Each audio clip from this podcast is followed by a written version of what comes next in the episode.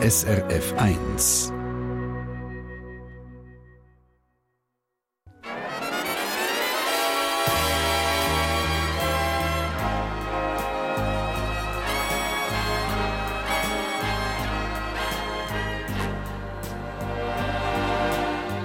Persönlich.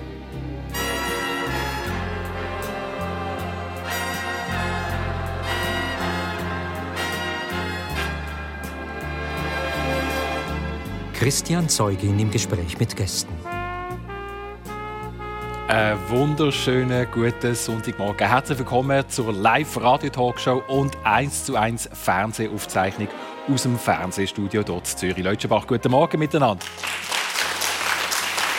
Und ich freue mich auf zwei ganz besondere Gäste, die uns ihre Geschichten erzählen, eben so, wie sie um das Leben selber schreibt. Zwei ausgewiesene Expertinnen und Experten auf ihrem Gebiet. Auf der einen Seite ist das Jacqueline äh, Burkert, die von sich selber sagt, ich bin Restauratorin. Das Handwerk das alte Kunsthandwerk, das hat sie gelernt zu Rom, und zwar richtig das Restaurieren von Grund auf. Daraufhin ist sie Kunsthistorikerin geworden, hat das Kunstmagazin Parkett mitgegründet und man merkt, sie liebt Kunst, der Austausch auch mit Künstlerinnen und Künstlern.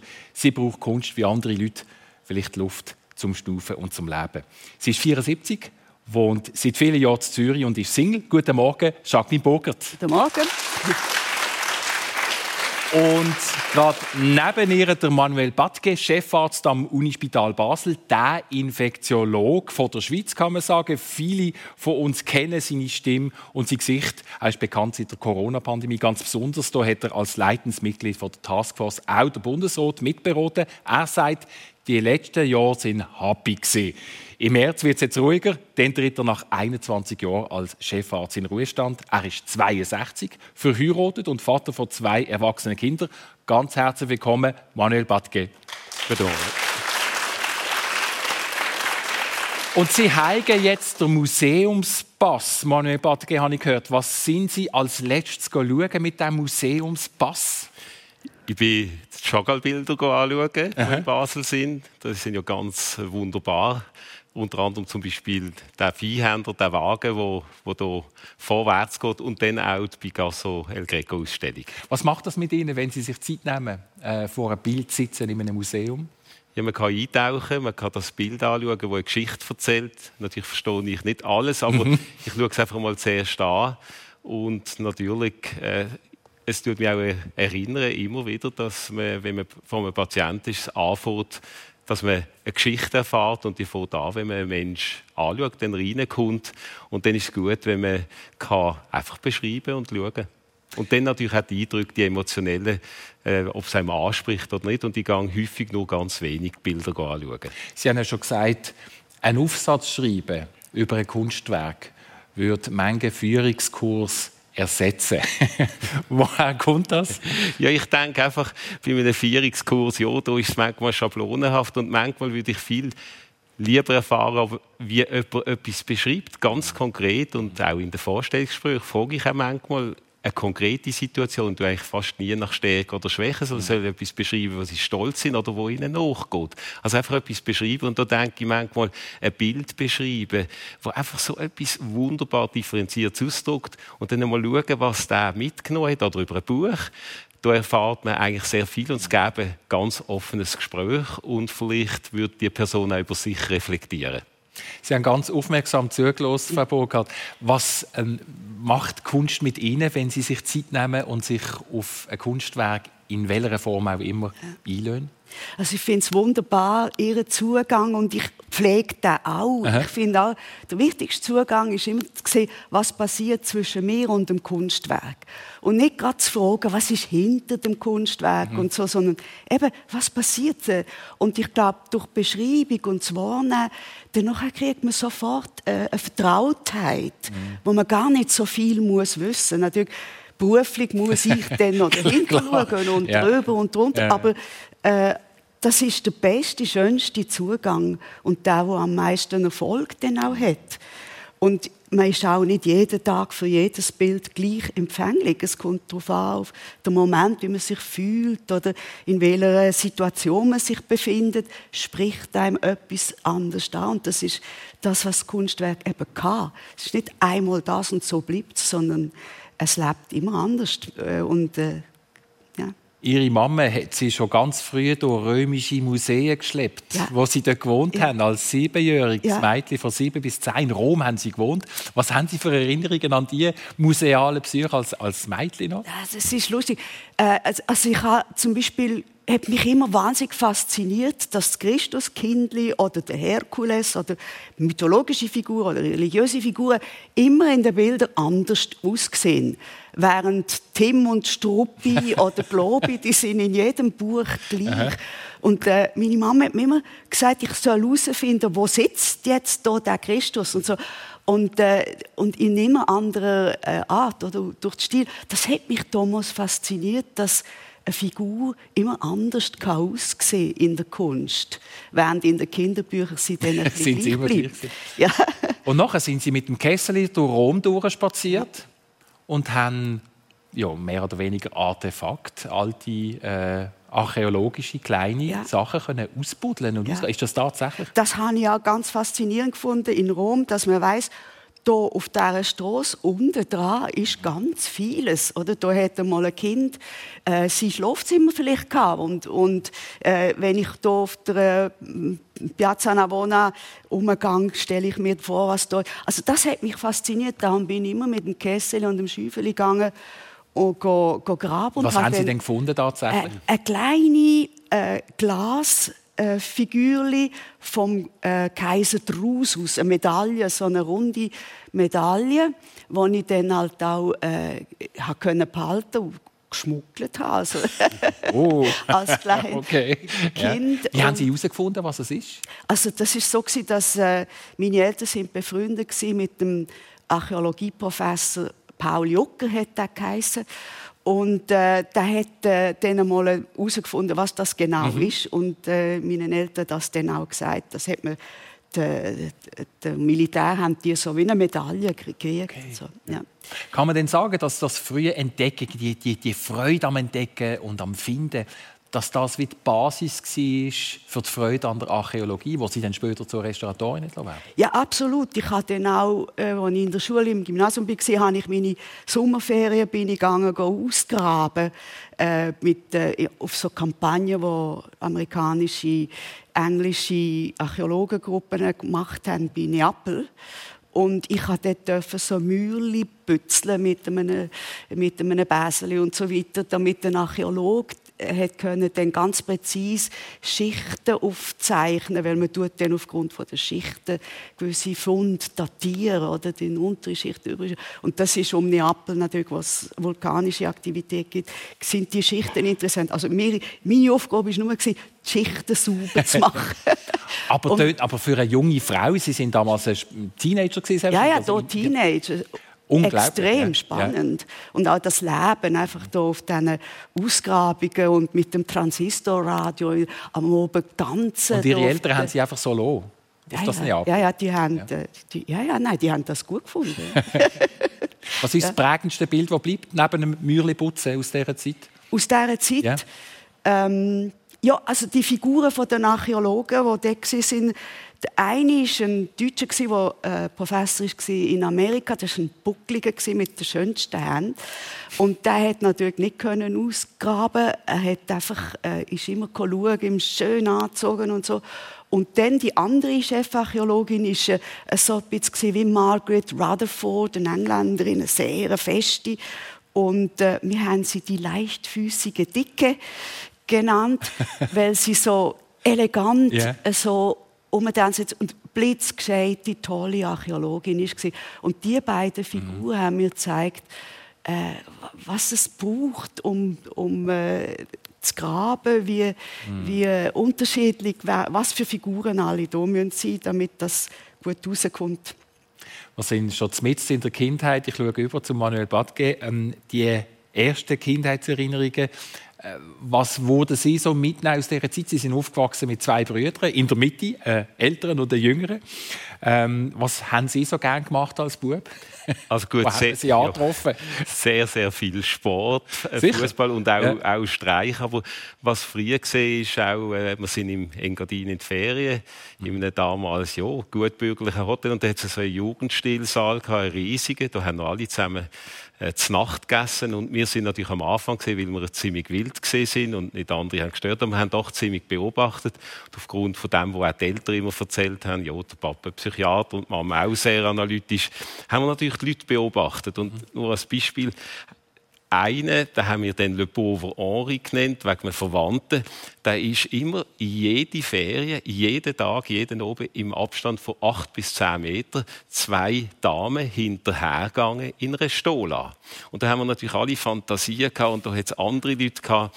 Also das ist schon auch der Fall gewesen. Aber sonst ist es ziemlich wild her und zugegangen. Also ich kann mir vorstellen, so drei Buben, ja. äh, wenn, jetzt, wenn man jetzt ihre Eltern gefragt hat, die haben sehr wahrscheinlich alle Hände voll zu tun gehabt. Absolut, also vor allem meine Mama, weil sie hat jeweils Eltern empfangen, Mieter, die sich und das darf ich glaube ich sagen, vor allem über mich, irgendetwas gesagt haben. Ich bin eigentlich jeden Tag mit verrissenen Hosen oder irgendetwas gemacht auf dem Schulweg, wenn nicht in Ordnung war. Also da gibt es schon ein paar Erinnerungen. Sie sind mal in einen Garten hineingeklettert? Ja, also, also eigentlich habe ich das gar nicht wollen, aber wir haben ein Zelt gesehen, das so über das Mürli war. Das Mürli ist zwei Meter hoch auf dem Schulweg im Paulusquartier und dann haben ja, die, ja meine, meine Freunde gesagt, so sieben, ja, jetzt klettern doch da mal drüber. Dann habe ich gesagt, kann ich nicht allein. Dann haben sie mich so Hand, Schultern und dann übergekieft, dann bin ich runtergefallen, dann habe ich gesehen, das ist eine Gartensauna und es hat raus. Eine Gartensauna? Eine Gartensauna, niemand drinnen gesehen, aber das Dumme ist, ich bin natürlich nicht mehr übergeholt, zurück, oder? Yeah. Und dann, dann habe ich an die Glastür, an die Veranda geklopft und dann ist eine Hausfrau gesehen, völlig entgeistert, was der Knirps da macht.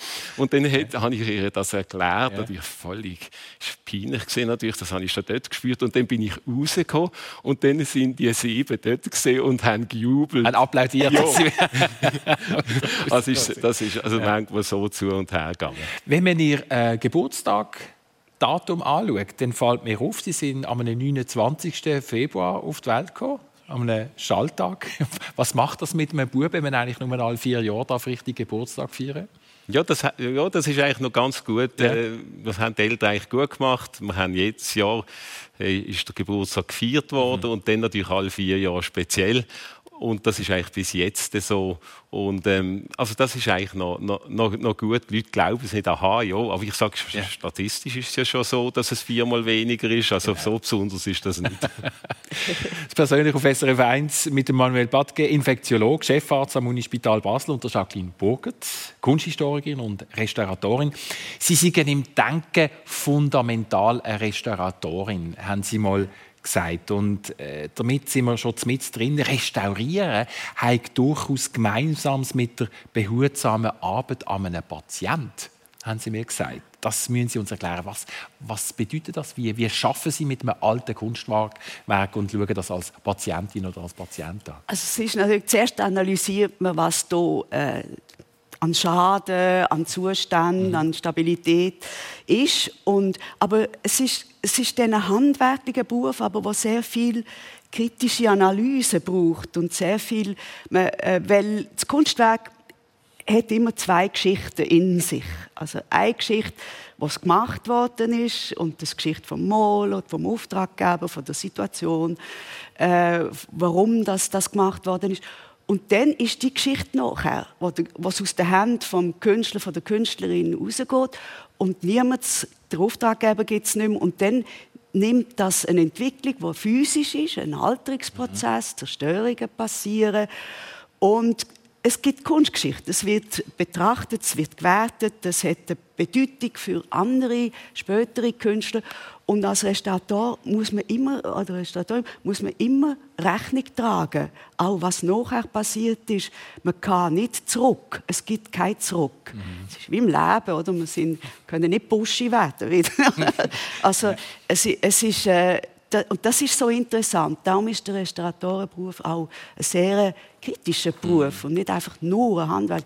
Und dann ist es ein Handwerk und dort muss man auch trainiert sein und, und ein Gespür haben und so äh, in der Hand und äh, Chirurg und so. Und das kann man auch ein bisschen verlieren. Ich könnte jetzt nicht mehr, mehr natürlich. Das wollte ich fragen, wie gut könnte, also jetzt rein handwerklich, ja. ich, ich glaube, Sie haben äh, nicht mehr so intensiv, sage ich jetzt auch, nein, geschafft als Restaurator in den letzten Jahren. Nein, nein. Also das müsste man üben. Ich bin völlig alt, weil auch, äh, auch die Methoden und äh, die, die, äh, alles, was, was es braucht, dann Klebstoff und weiß nicht was, ja. alles das hat sich geändert. Das heißt, Sie haben auch geschafft mit Mauerwerk, mit Farben, mit, mit, mit ja. allen Materialien, die man sich vorstellen könnte. Ja, ja.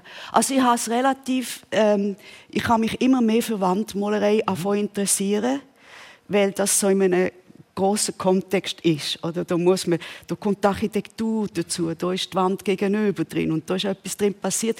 Und das war einfach interessant, gewesen, als wenn es beschränkt ist durch einen Rahmen. Mhm. Und das hat mich fasziniert. Und wenn man dort restauriert, muss man immer Rechnung tragen, auch was auf der anderen Wand ist, mhm. oder, damit man hier nicht zu viel reinigt und dann geht es auseinander. Oder man steht auf Gerüst und dann muss man wissen, dass man unten gut weitermacht und alles das. Und die Komplexität ist sehr, sehr spannend. Sie nicken ganz interessiert ja. mit, also Sie sehen tatsächlich auch äh, ich glaube auch, also, oder, die Amerikaner sagen, der Patient erzählt einem Diagnose. Hm. Und ich glaube, das ist ganz wichtig, dass man mal zuerst zulässt. Manchmal können das Patienten nicht gut, dann sage ich, sie sollten sich einfach mal einen Tag beschreiben wie in einem Film. Und ich los zu. Und dann kommt man eigentlich aufgrund von dem, wie sie es erzählen, was sie erzählen, kommt man recht schnell drauf, ob es jetzt zum Beispiel eher etwas Infektiöses ist oder etwas anderes, rein vom Muster. Rein vom Tagesablauf. Also ja, wenn ich Ihnen jetzt Wort meinen Tagesablauf erzählen ja. noch hätte, also wenn Sie krank wären. wenn ich krank wäre. Ja, zum ja. Beispiel, wenn jemand immer müde ist, kommt es halt darauf an, ist er in der Ferien müde und, und, und, wie sind die Gesamtmuster und dann muss man natürlich auch etwas wissen, das ist sehr, sehr ähnlich. Und dann ähm, dann kommen Daten dazu, natürlich auch im Labor mhm. und, und, und. Und dann wird man ständig, eigentlich äh, wird man präziser. Und ich glaube, da, das ist ganz wichtig, dass Patienten einem das ähm, wirklich können berichten weil wenn jemand sagt, ich bin bei diesem Arzt und bei dieser Ärztin und dort, mhm. dann, dann hat man eigentlich nicht viel Daten. Also von dem her ist das äh, wichtig, auch ähm, dass die Leute Intuition behalten, ob jemand schwer krank ist oder nicht. Das sage ich immer wieder beim man weiß aus Studien sehr gut, dass der erste, die erste Sekunde sogar, da kann man eigentlich sehr gut einschätzen, ob jemand schwer und nicht schwer krank ist. Und das ähm, sollte einem auch als irgendwo begleiten. Und dann geht es natürlich auch in wirklich, dann, dann muss man viel wissen. Und man nennt das Differentialdiagnose um wirklich am Schluss herauszufinden, was jemand hat und wie mhm. Therapien sind. Braucht es auch Team übrigens, wo, wo, wo man zusammen schafft. Also das ist dann, da wird es dann komplexer. Stichwort Intuition finde ich noch spannend. Wie, wie, wie ist das Ihnen in Ihrer Zeit eben als Restauratorin, wenn Sie an etwas angelaufen sind, haben Sie auch mal mit einer Fälschung zu tun gehabt? Also dass, Sie, dass Ihnen jemand etwas gebracht hat oder wo zeigen und Sie haben intuitiv das Gefühl gehabt, hm, da irgendetwas ist Lust an dieser Sache, das kann jetzt nicht sein. Gibt's? Gibt's? Also äh, ich habe nie an einer richtigen Fälschung äh, mhm. geschafft, aber ich habe natürlich auf Bilder geschafft, die Übermalungen hatten. Jawohl, ja. Und, äh, und auch dort ist man dann, muss man zuerst wissen, ist unten dran noch etwas oder nicht. Mhm. Und äh, natürlich hat dann die Übermalung auch das Bild verfälscht. Mhm. Und, und äh, die interessanteste Fall, den ich am Institut gesehen habe, wo ich selber nicht drauf arbeiten weil ich Student war, also Top-Restaurator drauf geschafft habe, ist ein Raphael-Bild, das korrigiert worden ist in späteren Jahrhunderten, weil sie gefunden haben, die Linie vom Raphael ist jetzt ein bisschen übertrieben, das machen wir ein bisschen klassisch. Jawohl. und äh, dann, dann hat die Chefrestauratorin dann aber wieder den richtigen Raphael rausgeholt. Also solche Sachen habe ich erlebt das ist äh, äh, also die Linie nicht äh, vom Raphael und, und das ist in der Villa Borghese und sie hat aber dann noch äh, ein kleines Stückchen gelassen, dass für die Fachleute, dass sie sehen, dass da mal eine Übermalung geht, dass in der kunstgeschichtlichen Rezeption mal die Leute gefunden haben, ich kann es besser als der Raphael und so. äh, so Sachen habe ich erlebt. Stichwort Intuition. Jetzt eben im, Fall von einem Mediziner kann man das jemandem wieder beibringen oder zurückholen? Wie, wie, wie trainiert man das? Also ich glaube, am Anfang steht wirklich, dass man viel weiß. Mm. Also das wird vielleicht ein bisschen unterschätzt. Und dann aber die Kombination von dem, also die grossen Züge und das Wecken, das mache ich eigentlich wirklich immer mit Studierenden. Oder ich, habe, ich frage häufig, wenn wir bei einem Patienten sind, Patientin, nach fünf Minuten, was ist die Diagnose? Ich provoziere auch ein bisschen, weil natürlich wissen sie die noch nicht. Mhm. Aber dann sagen sie häufig nichts. Dann sage ich, aber wenn ihr einen Angehörigen treffen, dann sagen die gerade, das sieht gut aus oder weniger gut. Und, und da haben wir einen Patienten, der hat ja ganz blasse Lippen, er hat eine Infusion, er hat etwas auf der Haut und, und, und. Und, und da merken sie plötzlich, sie wissen viel mehr. Und dann fangen sie es zu erzählen. Und dann merken sie eigentlich nach fünf Minuten, wie viel sie schon aufgenommen haben. Und das ist ein bisschen Wecken von der Intuition. Und dann dann merken sie das. Und das heißt ja nicht, dass man dann ein fixes Bild hat nach fünf ja. Minuten, sondern das sage ich auch, dann geht es weiter. Und vor allem, wenn man Therapie macht und es läuft nicht gut, dann muss man natürlich wieder zurück und sagen, vielleicht habe ich ganz verirrt auf dem Weg äh, von der Diagnose. Aber das kann man schon wecken. Schon Ihr Vater war Chefarzt, allerdings für Psychiatrie. Ihr älterer Bruder ist Chefarzt geworden. Ist der Weg zum Mediziner für Sie in diesem Fall ähm, aus einem gewissen Erwartungsdruck auch entstanden? Oder ich frage jetzt ganz direkt, wie viel freie Willen ist bei Ihnen dabei gewesen, Mediziner zu werden? Also, und, und Mama ist ja noch Krankenschwester. Genau, ja, ja genau, sogar von dieser Seite. Gesagt, ja. Also es ist schon, schon, schon so. Ja, also ich habe eigentlich einmal sogar überlegt, Schauspieler zu werden.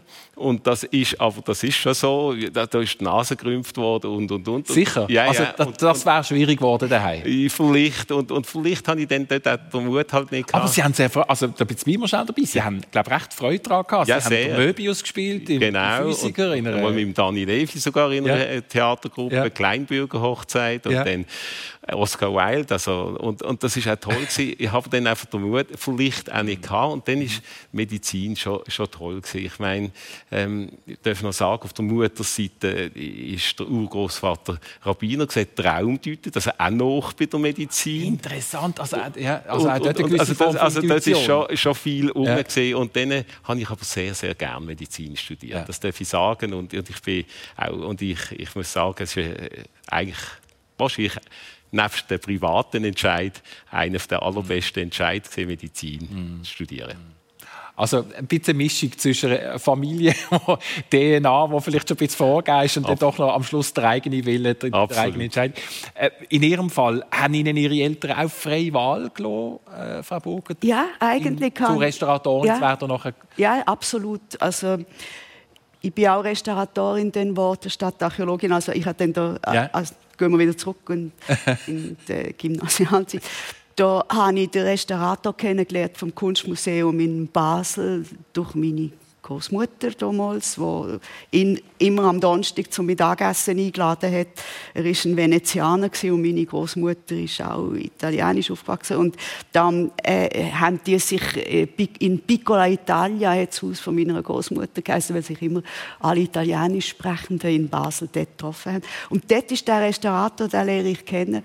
Und äh, dann äh, hat es mich interessiert, was er macht. Und ich habe dann können ins Kunstmuseum in Basel schauen, wie das ist. Und das hat mich dann sehr fasziniert. Eben, da bin ich von der Archäologie mm. in die Restaurierung ja. gerutscht, auch weil in, dann sich noch äh, Kunstwerke, also die ganze von, von, von Mittelalter bis äh, in die Gegenwart irgendwie ausgefächert haben. Und in der Archäologie ist es dann halt mehr Archäologie rum und da hat sich einfach der Fächer ausgeweitet. Und selber Künstlerin zu werden, selber Gestalterin und arbeiten? Nein, da bin ich irgendwie kritisch genug von Anfang an zum Glück, dass ich äh, gesagt habe, das bist jetzt echt nicht. Wirklich? Ja. Die anderen, die können es besser. Und, ähm, und ich habe auch einen Bruder, der äh, Architekt war, der ein sehr guter Zeichner und so war und, und der war immer begabter. Also ich mhm. gewusst, das bin ich nicht. Mhm.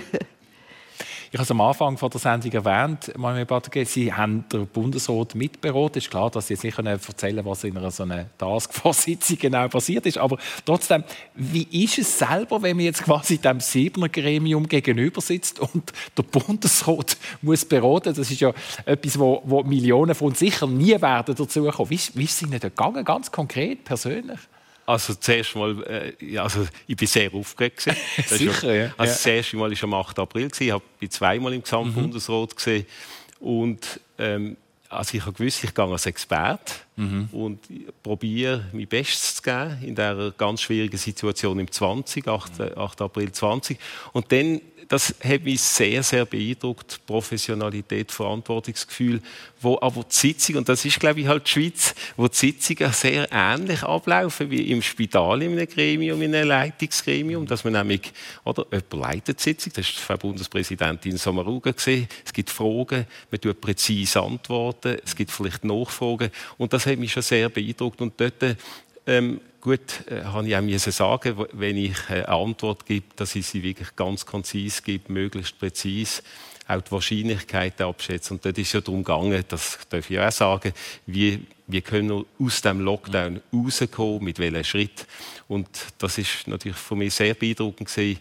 Ich bin der medizinische Experte, es hat dann noch einen Wirtschaftsexperte gehabt, wir sind gut in zwei Stunden zusammen sind Sie da mit ordnerweise mit Daten reingelaufen oder Nein. haben Sie am Schluss einfach ein Jahr vier Blatt dabei gehabt? Nein, es ist, es, es ist etwas anderes gewesen, das, das darf ich auch sagen. Es hat zuerst geheißen, dass ich einfach dort bin, mhm. natürlich schon mit Notizen, aber ganz kurz vorher hat mir der Herr Bundesrat Berse gesagt, dass, man, dass sie doch zwei, drei Seiten an Konzept wünschen ja. und das hat dann eine, eine richtige Nachtaktion gegeben. Zwar wirklich sprichwörtlich, als dann am Morgen um 7 der Bundesverwaltung können zu Handen Das heisst, Sie sind mit Ring unter den Augen, haben Sie müssen in die Sitzung reingehen. Ja, aber die Spannung ist also genug groß, ja, das dass ich dort äh, hellwach war und es hat ja. mich sehr beeindruckt. Und ich glaube, äh, auch von dem her ist dann die Beratung dann in der Taskforce weitergegangen natürlich. Und dort sind größere Gremien und dort haben wir vor allem natürlich mit dem Bundesrat Alain Berset dann sind wir zusammen und einmal in, in, der Taskforce sind wir dann auch nochmal mhm. mit dem Gesamtbundesrat gesehen, die Leitung, wo der äh, Martin Ackermann dort ja Taskforce präsidiert hat. Persönliche Einblick in eine ganz äh, wichtige, spannende Zeit, die wir erlebt haben in den letzten schon fast drei Jahren. Ja. Merci vielmals, Manuel Badke. Das persönlich live auf SRF 1. Und auf der anderen Seite zu Gast bei uns auch Jacqueline Bogen, Kunstexpertin, Restauratorin, Kunsthistorikerin. Sie haben schon ein bisschen Ihre Familiengeschichte angedeutet, Frau Burkhardt. Ähm, eine bunte Familie, der Nonno und Nonna. Das ist eine Zeit von ihrer Mama, Mama ja. genau, wo in Mailand gewisse Zeit verbracht haben. Ja. Ihr, ihr Großvater, der Nonno, der war ein bisschen wie ein Alchemist. Nehmen ja. Sie uns ein bisschen mit.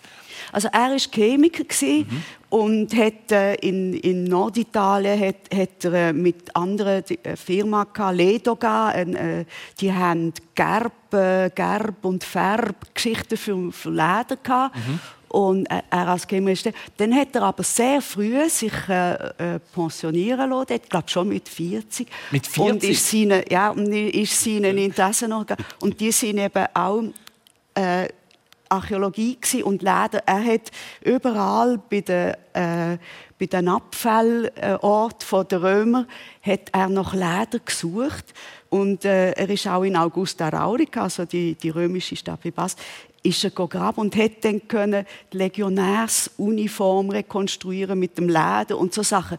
Und er hat im Garten so ein Häuschen gehabt, wo er sein chemisches Labor hatte und wo es furchtbar äh, gestunken hat und, und dort haben wir natürlich nur dürfen reingehen, wenn er, wenn er uns das äh, erlaubt hat. Oder wir haben es reingeschlichen. Und dort hat es blubbert und gemacht. Und das ist faszinierend. Es ist auch wichtig für meine für, für meine Interessen, der, der sehr äh, eigenartige. Es ist interessant, eben den Bogen zu spannen zu ihrem eigenen Leben, zu ihrer eigenen Karriere. Also, dass das tatsächlich genau. schon vorhanden war in ihrer Familie. In, in der Familie, genau. Ja. Und die, meine Großeltern sind völlig anders. Die Nonna war so mehr so eine Rokoko-Dämli. Eine Rokoko-Dame, ja. Und er war nicht der Alchemist. und Schön. Im Haus hatte es so eine Veranda mit mit Vögeln, die zwitschert haben. Und das ist der Ort, wo sie sich begegnet sind, wo sie sich auch getroffen haben und wo ich das Gefühl habe, jetzt sind sie ein Paar. Und dann sind sie wieder der eine in seine alchemistische Kammer und die andere mehr im Salonmäßigen.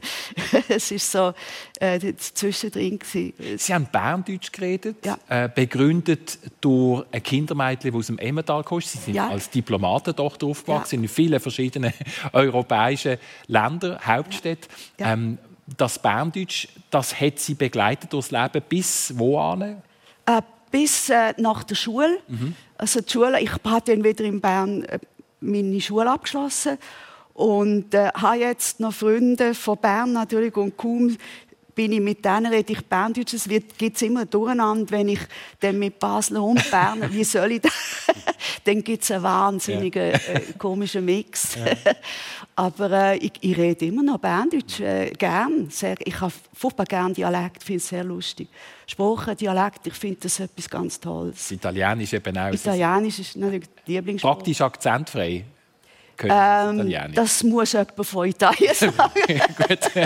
ich habe es mehr so als, als, als Frage gestellt oder als feststellend. Also, es gibt mir Mühe, ich habe mir wahnsinnig Mühe gegeben, also als ich in Rom war und die ganze Schwarzenbach-Initiative war. Und das hat man natürlich in, in, in Italien, in Italien gewusst. Da habe ich mich natürlich äh, sehr geschämt dafür und habe alles gemacht, dass ich ja nicht als Schweizer daherkomme.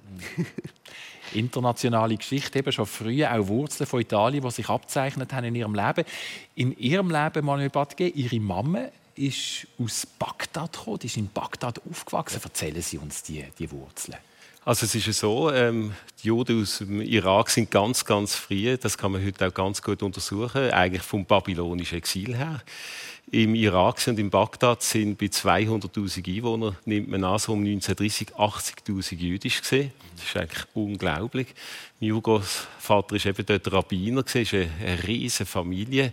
Und Mama ist bis, hat eine französische Matur gemacht, gerade viersprachig aufgewachsen, Muttersprache Arabisch. Und ist dann haben sie müssen flüchten. Es hat Spannungen gegeben, auch schon 41 unter dem Einfluss der Nazis. Und dann äh, sind sie nach Israel gekommen. Sie ist Krankenschwester geworden, ist auch in der israelischen Armee gewesen. und ist, hat dann meinen Papa im, in einem Spital noch von Tel Aviv kennengelernt. Und das schwingt natürlich mit, das Erbe. Das ist, ist klar, weil ja, das, sie hat immer wieder erzählt und natürlich als Kind ist das wie Märchen aus Tausend und einer Nacht. Und wenn wir nach Israel sind in die Ferien, da hat man können am drei äh, sagen, man trifft sich in einem Park und am Schluss sind, sind 60 bis 70 Leute haben sich getroffen von der Familie und das ist natürlich unglaublich gesehen. Man ist geherzt worden, wir drei Buben und, und haben mit den anderen Cousin gespielt. Also das ist natürlich hat, hat uns tief äh, beeindruckt und prägt und auch ja, ich sage, es ist natürlich jetzt äh, tragisch. Es gibt fast keine Juden in arabischen Ländern. Und, aber die Mama erzählt, und es ist eigentlich ihr Wunsch, immer zurückzugehen, aber Nochmal. der ist leider nie erfüllt worden. Sie sind eine sehr emanzipierte Persönlichkeit, ja. Ihre Mama. Was ja. hat das gemacht mit Ihnen und Ihrem... Ja, sehr viel, dass ich eigentlich in der Jugend gar nie mit, viel mit diesem Begriff anfangen konnte. Weil Wieso? Äh, sie, ist, äh, sie hat am... Sie hat geschafft am Anfang, als eben damals Krankenschwester und sie hat sogar widersprochen im berühmten Chirurg Nissen. Er, hat, er ist sehr, sehr ja, selbstbewusst gesehen und die Visite, man hat das Schwanzvisite genannt und sie hat da gewartet, man hat bis zu ein, zwei Stunden vor dem Zimmer, wo er dann rein ist, mit dem Patienten hat man dort nicht geredet und er hat dann auch ein, zwei laute Worte gegenüber Assistenzärzten Dort hat es fast nur Ärzte gegeben, bei den Chirurgen sowieso. Und dann hat sie gesagt, vous pouvez pas crier comme ça, ici. Also sie können da nicht so umschreien. Ja. Und dann ist die Oberschwester gesagt, sie können das hier nicht so sagen, dem berühmten Chirurg. Sie hat gesagt, mais c'est vrai, es ist wahr. Ja. Und, und dann, also wir sind so aufgewachsen, mhm. sie hat uns auch immer verteidigt. Und ähm, ich habe das auch mitgenommen. Oder? Auch ich habe immer geschaut, dass Leute, Frauen, Männer, von wo die Leute kommen, gleiche Karrierechancen haben. Und das ist toll. Bei, bei mir im Kader sind jetzt über 50 Prozent sind Frauen, auch Professorinnen, mehr Frauen wie Männer. Und das ist äh, toll. Und Männer machen es auch sehr gut. Aber es ja. ist es ist einfach ein Selbstverständnis von mir, auch Vorgesetzte Oberärztinnen, das ist von mir immer absolut natürlich gewesen. Was sind Sie für ein Chef selber? Ja, also ich, ja, das eben, da sage ich das wie Frau Burger. Da müssen Sie die anderen fragen. Nein, aber ich glaube, ich darf sagen, ich bin engagiert, ich schaue, dass ich die Leute fördere und ich sage, es gibt und, und, ich glaube, die Leute sollten sich engagieren, dürfen auch Fehler machen, aber sie sollten sich engagieren für Patientinnen und Patienten, auch Tragik sollten sie erfassen und ähm, ich bin direkt. Und ich glaube, das ist ganz wichtig in einem vielschichtigen Betrieb. Es hat keinen Sinn, dass die Leute irgendeine Frustration mit sich lang umtragen. Ich sage immer, es braucht halt ein bisschen Mut, aber ich habe die Türen fast immer offen. Mhm. Und manchmal klopft es. Und dann sagt jemand, auch ein Assistent oder jemand aus der Pflege, es hat mich jetzt gestört, was du gesagt hast. Mhm. Und dann redet man darüber und, und dann ist es einfach wieder gut. Und dann geht man zusammen einen Kaffee trinken. Und wenn man das nicht anstellt, und das, oder eine gute Atmosphäre ist halt manchmal auch so, dass es Spannungen gibt. Aber man sollte sie sagen und manchmal sieht man es den Leuten auch an. Mhm. Pünktlichkeit sei Ihnen sehr Ja, das ist so. es hätte mal, einen, äh, glaube einen, Moment gegeben, wo Sie selber sehr unpünktlich waren. Ja, absolut. Ja, Was ist genau passiert? Dort? Nicht auf der Matte gestanden, auf Deutsch gesagt. Ja. Nein, es ist gesehen, das ist äh, vor 25 Jahren her. Und das ist, das ist Samstag. Gewesen. Ich habe mich gefreut auf ein freies Wochenende. Und dann läutet das Telefon, das habe ich gehört. Ich bin nämlich äh, gerade aus der Dusche rausgekommen und, und meine Frau rief auf, du, da ist jemand damals aus dem Kantonsspital. 8.00, habe ich schon gedacht, das klingt nicht gut. Und dann gehe ich ans Telefon und, und ja, mein Kollege sagt, du Manuel, wo bist du? Und dann sage sag ich, wo sollte ich sein? Dann hat er gesagt, du hast Dienst. Wochenenddienst. Dann habe ich gedacht, oh, ich glaube, das Wille. Und dann habe ich schon gehört, im Hintergrund nicht nur ein Raunen, sondern fast eine kleine Begeisterung. Und dann bin ich innerhalb zehn Minuten bin ich in diesem Spital gesehen. Und dann hat er mir erzählt, er hätte schon am 5 vor 8 Uhr mir anrufen, aber die anderen haben gesagt, nein, warte noch. Und dann hat er gesagt, er kennt mich. Ich, bin, ich komme nicht. Und dann bin ich fast unter Applaus eingelaufen. An diesem Rapport, ich hätte ihn eigentlich leiten aber da habe ich nicht mehr viel gesagt. Und dann, dann seither bin ich ein bisschen milder. Schöne Einsichten in einmal kurze, kleine Brüche, die passieren können. Absolut. Ähm, ein größerer Bruch Jacqueline Burgard ist in ihrem Leben passiert. Sie sind als Restauratorin bereits unterwegs gewesen, in Europa, nicht nur in Rom, in Italien. Sie haben in der Türkei geschafft, haben ein, glaube ich, sehr spannendes Projekt, ja. das ihnen große Freude gemacht hat. Und dann sind sie krank geworden. Sie haben Geldsucht. Ja. Was ist denn passiert? Ja, de, de, eben in, in Göreme, das sind so äh, Höhlenmalereien, eine unglaubliche, tolle Landschaft, wo äh, der Pasolini hat Medea mit der Callas dort aufgenommen. Vielleicht besinnen sich einige, die den Film gesehen haben. Und äh, dort habe ich während Monaten in, in sehr äh, karge, mit kargen Mitteln und auch wenn ich gewohnt habe, haben wir dort restauriert äh, äh, im Felsen. Und da kriege ich äh, eine Gelbsucht. Das habe ich zwar nicht gewusst, noch nicht, was es genau ist. Und habe, bin aber dann zurückgekommen und da haben meine Eltern schon in Zürich gewohnt. Und äh, dann bin ich nach Zürich gekommen und dann hat man festgestellt, äh, eine Gelbsucht, eine schwerere. Und dann hat es geheißen, jetzt kannst du einfach ein Jahr nicht restaurieren, nicht mit Lösungsmitteln und anderem in Berührung kommen.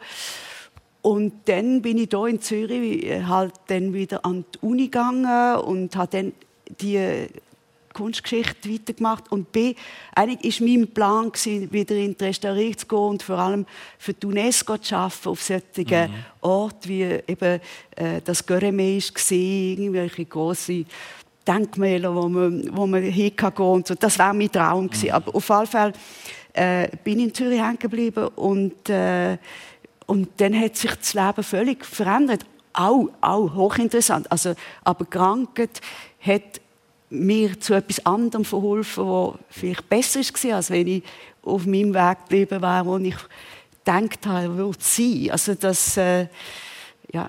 Ein Schicksalsschlag irgendwie, wo ja. dann gleichzeitig doch auch wie einen anderen Weg ja. aufgegangen ist, würde ich ja. sagen. Ich glaube, man muss dann irgendwie schauen, was kannst du daraus machen. Mhm. Und, äh, hat, es so, hat es so Momente gegeben in Ihrem Leben, wo, wo, wo ja jetzt von der medizinischen Karriere wahnsinnig gerade erscheint? Hat es, auch Zäsuren gegeben, wo Sie sich einmal hinterfragt haben und denken, ist das eigentlich richtig oder ist wie klar gewesen, das ist der Weg, den ich mache? Ja, es ist eigentlich nicht so gerade gelaufen, weil also, dass ich in die Infektiologie gekommen mhm. bin, ist, also ich habe es immer wollen, aber es ist dann auch Möglichkeit gewesen. und ich habe dann äh, gewählt, in Grundlagenforschung zu kommen, um mehr zu wissen, zum Rolf Zinkernagel und das ist ähm, mir dann von außen gesagt worden, da, ist das ist nicht gut für die Karriere. Da. Wieso? Ja, weil da, da, über die Grundlagen zu gehen, dann bist du weg von der Klinik mhm. und das hat mir so viel ja, das ist so wichtig gewesen, weil das ist toll gewesen, um dort zu arbeiten, einfach zu lernen über die Viren, wie die mit dem ja, Wirt zusammenspielen. Können Sie uns vielleicht sogar jetzt noch schnell als Infektiologe zuerst erklären, was passiert bei einer Gelsucht? Ja, es ist, es ist eigentlich, es kommt darauf an, welche, aber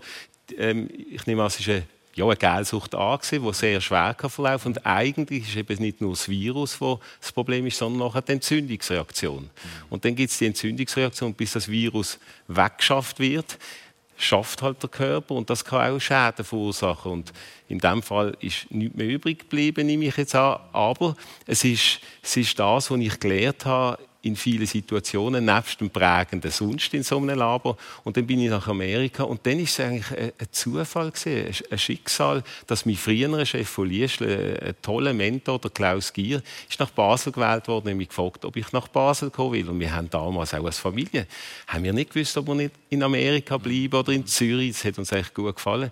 Und plötzlich ist man dann in einer medizinischen Polyklinik und er sagt, ja, Herr Badke, und dann nachher sind wir per Du gesehen, Manuel, du sollst das HIV übernehmen. Das habe ich natürlich gerne gemacht. Und dann plötzlich ist man an einem ganz anderen Ort, wie man denkt mhm. hat wieder. Hat und, und, dann geht es so weiter. Also es sind immer wieder Türen, die sich öffnen, die vielleicht nicht 90 Grad wendig oder 180 sind, aber wo man auch muss sehen, ja, das HIV, dort sind die neuen Therapien dann gleich gekommen.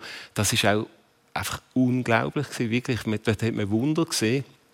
Und dann irgendwann, oder, oder auch wenn es eng scheint, geht der Fächer irgendwie wieder auf oder man vertieft sich. Und ich habe dort auch mir ein bisschen, ich sage, das Leben ist Planung, aber es ist auch halt ein Strom vom Leben. Und wenn man das nicht akzeptiert, auch demütig, ja, vielleicht, also wenigstens von mir gilt das, dann hätte ich viel, viel verpasst. Sie sagen, damals hat HIV und die ganze, der ganze Thema, Themenkomplex rund um AIDS ist man als Mediziner oder als Forscher ein bisschen stigmatisiert ja. Wieso denn? Weil, das muss man sehen, wir sind zum Beispiel in Zürich dort beim Rudi Leute auch in einem Gartenpavillon gesehen. Man hatte einfach Angst vor diesen Patienten. Mhm ähm, Angst, auch sich anzustecken. Dann haben die Leute verschiedenste schwere Infektionskrankheiten gehabt. Dann sind es vielfach schwer drogensüchtige Patienten gewesen. Damals hat es noch keine Programm gehabt. Dort, dort manchmal das Blut abgelaufen und es ist schon, äh, man ist schon in einem speziellen Gebiet gesehen und ich habe auch Anrufe gekriegt von der Verwandtschaft, auch die Eltern, warum gehst du jetzt in das Gebiet, es gibt doch ein anderes. Und ich bin immer beeindruckt gesehen ähm, und man hat einen Beitrag leisten an, ja, an das Leiden und man hat auch gespürt, dass unglaublich viel passiert in diesem Gebiet, in der Forschung, im Verstehen und das ist ja dann auch eingetroffen. Mm. Also es ist eben die neue Phase, die eintreten im, im Verlauf der 90er Jahre. Wo dann auch nach Afrika gekommen ja. ist und wo man dann Sachen erlebt hat, die einfach ganz tief gegangen sind eine gesundheitliche Krise auf der einen Seite, die sie erlebt haben, wo dann eben eine Zäsur war, bewusst, wo etwas passiert ist, wo sie sich auch nicht müssen umentscheiden mussten. Dafür ist nachher die Chance gekommen, dass sie Mitbegründerin sind von einem ganz wichtigen Kunstprojekt, das über Jahrzehnte funktioniert hat, Parkett. Ja. Das Kunstmagazin, wo äh, viele von uns vielleicht mal in der Hand haben oder vielleicht auch nicht. Warum eigentlich sind sie auf die Idee gekommen, wir machen jetzt etwas ganz Besonderes, wir bringen etwas raus, wo ja, über all die Jahrzehnte, es, gibt, wird zwar nicht mehr neu produziert, aber es hat drei, glaub, 33 Jahre. 33, 33 Jahre, ja, ist das... es gegeben. Ähm, es ist so, ich bin dann wieder in der Restaurierung bei Restauratorin mhm. mal im Kunsthaus äh, in den 70er, Anfang 80er Jahren. Und dann habe ich mich langsam immer mehr der zeitgenössischen Kunst zugewendet und habe damals dürfen als Restauratorin interessanterweise ein Performance-Programm aufbauen im Kunsthaus. Das hat der Direktor Baumann, Felix Baumann damals erlaubt. Und so bin ich immer näher an Zeitgenossen gekommen. Und dann mit, äh, vor allem mit zwei Freunden, der Walter Keller, der auch schon eine Zeitschrift der Alltag, Sensationsblatt des Gewöhnlichen, hat das geheißen, äh, rausgegeben hat. Und Bice Kuriger, die Kunstkritikerin war im Tagi und auch viel Kunstkritik sonst geschrieben hat und mit der ich studiert habe, hier noch in Zürich, haben wir gefunden, machen etwas, das aus der Nähe zu den Künstlern, mit den Künstlern passiert, also eine Zeitschrift, die nicht über nur Kunst, sondern mit ihnen, sie gestalten Editionen, sie machen im Layout mit, sie gestalten vielleicht auch das Cover, sie machen vielleicht 16 äh, Seiten, was man Insert genannt haben.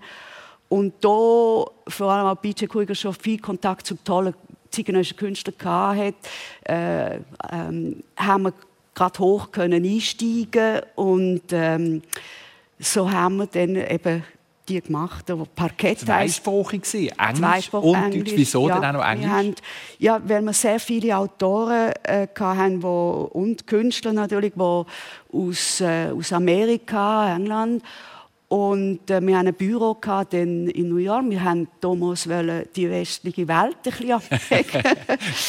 und, ähm, und haben auch den Namen Parkett, wo ja auch äh, Theaterterminologie, wie wir, la Commedia dell'arte, weil das Parkett sind die Sitze, die am nächsten an der Bühne sind und die Bühne ist der Raum ah, voilà, der Künstler. Yeah, genau. Und wir haben auch Rubriken, Balkon oder Les Infos du Paradis, das sind aus, aus der Flohbühne oben. Also wir haben so Theaterterminologie. Ah, sehr spielerisch irgendwie. Ja, immer ein bisschen spielerisch. Ja, immer spielerisch. Ja.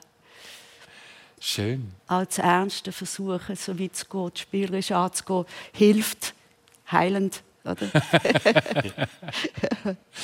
um noch schnell äh, drei noch äh, eine Runde zu, zu Ihrer Familie mal mit geben. Wie haben Sie eigentlich Ihre Frau kennengelernt, die über all die Jahrzehnte und Jahre immer an Ihrer Seite meine Frau kenne ich seit 44 Jahren jetzt fast im Jugendbund nämlich.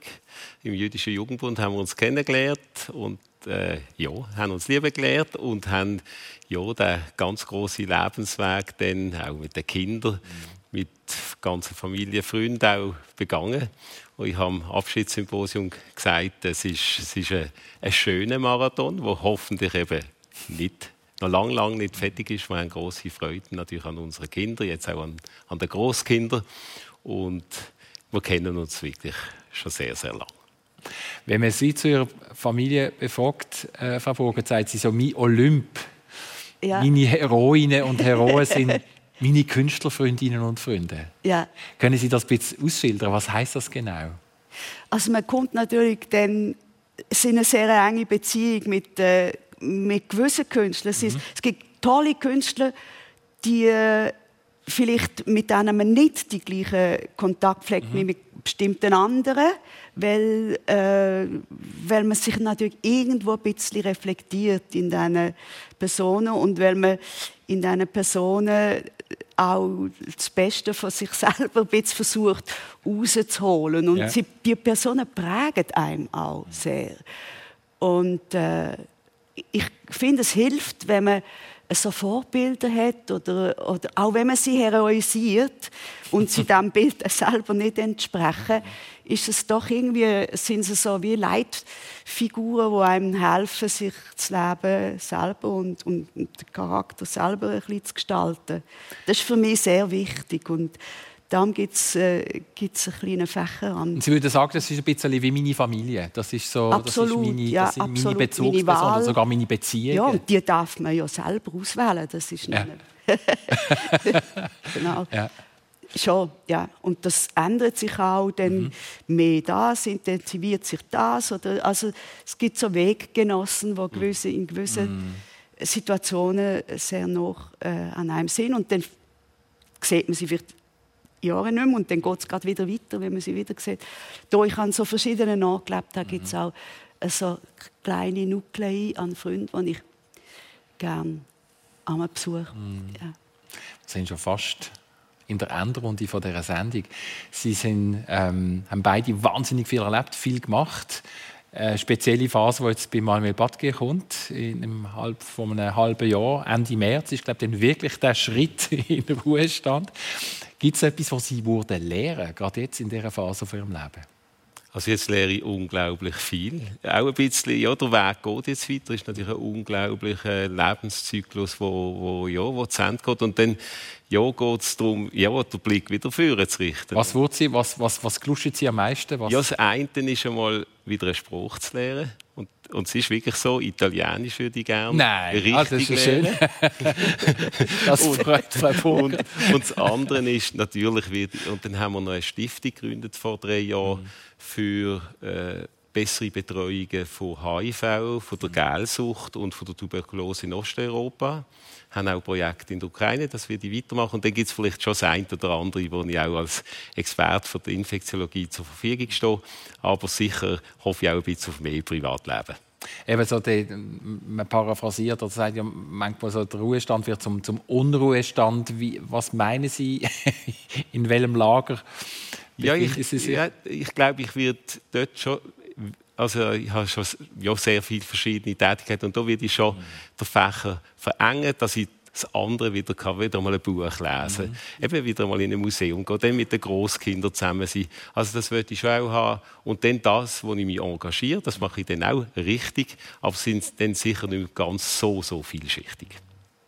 Jacqueline Bogert, an was sind Sie denn im Moment gerade? Am Schreiben, Jurieren, Kuratieren? Ja, Sie haben es genannt. Sicher. Und ein bisschen am, am Aufräumen. Warum? ja, weil ähm, äh, meine Verlegerin und Therese Abt ist doof und Miriam Fischer, die haben äh, mich natürlich rausgelockt und ich habe sehr viel Papier und alte Bücher und Text und all das mhm. äh, liegt um. Das muss jetzt wieder geräumt so. sein oder, ja. oder auch ja. gewisse Sachen entsorgt. Was kann, äh, unsere Parketträume von der Zeitschrift werden zurzeit äh, aufgelöst und da gibt es auch sehr viel. Äh, wir haben äh, ähm, ein, ein, Archiv in Arl, wo alles hinkommt, aber da muss man auch Triage machen und schauen, was kommt weg, was, mhm. kommt, was ist wichtig, was nicht. Und äh, ich bin weniger am Reisen und, und äh, ich freue mich auch, drei ist mehr im Kopf noch und äh, nicht mehr, so physisch so viel, weil das Büro in New York gibt es nicht mehr. Und so Sachen, also äh, Konzentration, Aufräumen, äh, man will ja auch möglichst leicht, immer leichter werden äh, und nur mehr Essenz, so ein bisschen ähm, mhm. das.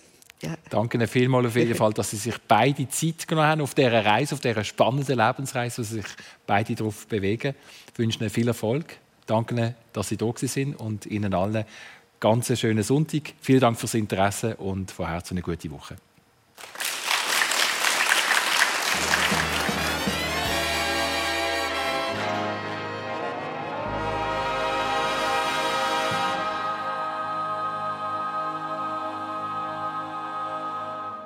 Sendung persönlich oder gehört hat, mit dem Christian Zeugin, der Gastgeber war. Seine Gäste heute Kunsthistorikerin Jacqueline Burkhardt, die gehört hat, und der Infektiologe Manuel Battegue. Gesendet wurde aus dem Fernsehstudio Zürich Technik vom Kurt Thoma und der Tamara Wog. Und die Sendung die wird heute Nachmittag um 4 Uhr und morgen Montagabend um 11 Uhr im Fernsehen SRF 1 gezeigt. Und wenn ihr es persönlich noch mal gerne hören wollt, dann könnt ihr das auch heute Abend ab dem 10 Uhr bei uns in der Wiederholung. Und wenn wir noch ein bisschen schauen, die Vorschau auf die Sendung vom 11. September, dort moderiert Daniela Lager und ihre Gäste, Laura Döweg, sie ist Schauspielerin und Autorin, und Fridolin Schwitter, ehemaliger Kapuziner auf Zeit und Luzerner Wirtschaftsförderer, gesendet wird aus der Braui Hochdorf und die Veranstaltung dort ist öffentlich. Die könnt also ohne Anmeldung einfach in der Braui vorbeigehen. Eine Sendung von SRF1. Mehr Informationen und Podcasts auf srf1.ch.